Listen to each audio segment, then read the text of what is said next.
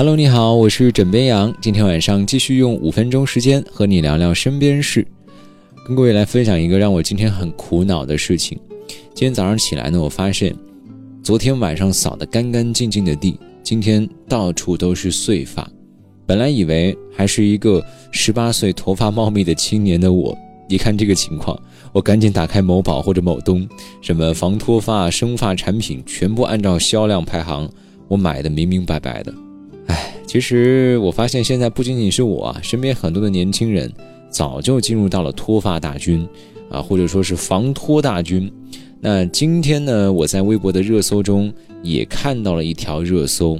就是说呢，一位上海的皮肤科医生表示，现在的每日接待的脱发病人有三成是大学生，有六成是八五九零后，甚至于去年的双十一产品报告中，防脱产品 C 位出道，第一名的销量呢遥遥领先，甩了第二名好几条街，也成为了双十一里最靓的仔。那关于脱发呢，网上已经有不少的报道了。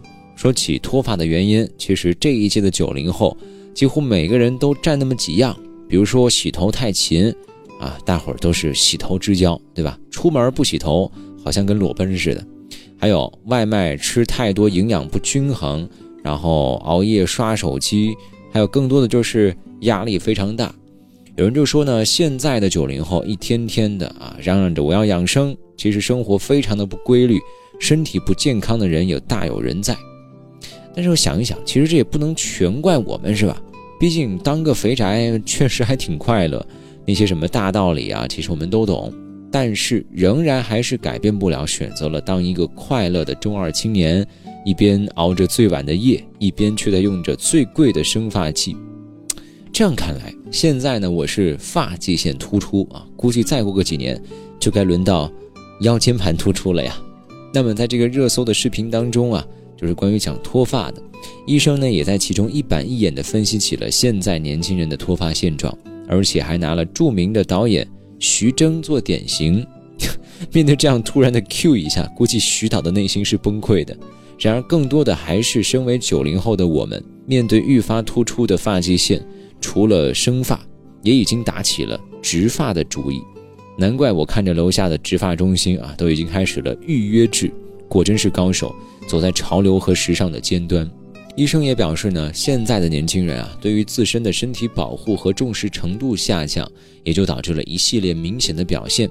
其中呢，脱发本是上了年纪的人才会有的状况，如今却越来越年轻化。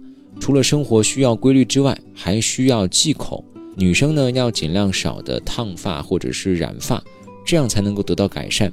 但是呢，没有几个九零后不熬夜的，所以面对医生这样的建议，大伙只是间歇性的紧张一下啊。然而实际上，好像没什么用处。其实我也注意到啊，今天的这个视频下方呢，不少网友表示啊，说太可怕了，今晚就要早睡，要拯救发际线，要开始运动，要拒绝外卖等等各种立 flag。不过呢，我赌一包辣条的节目当中啊，那些信誓旦旦的网友绝大多数。